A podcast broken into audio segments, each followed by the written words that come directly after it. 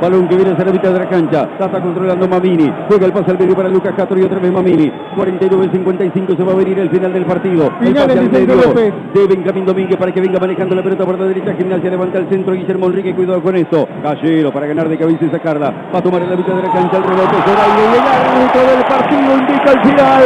Ha sido victoria para Banfield. Ha ganado Banfield 2 a 0 sobre Gimnasia. Los goles de Cabral en contra tras gran jugada de Coronel. Y después el de Jesús Zoraire para aumentar la diferencia casi en el epílogo del partido.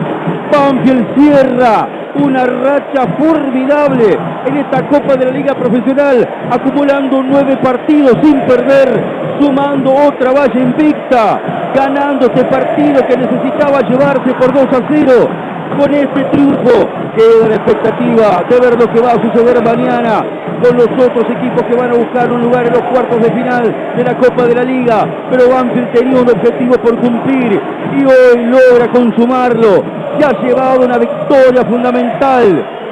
Dios quiera y la providencia lo favorezca para que alcance este resultado y Banfield logre ese premio, ese objetivo que ha salido a buscar en un segundo tramo del año, o en un, mejor dicho, tramo final del año que ha sido por demás venturoso, primero afirmándose en la fase defensiva, acumulando partidos sin perder y después logrando victorias decisivas.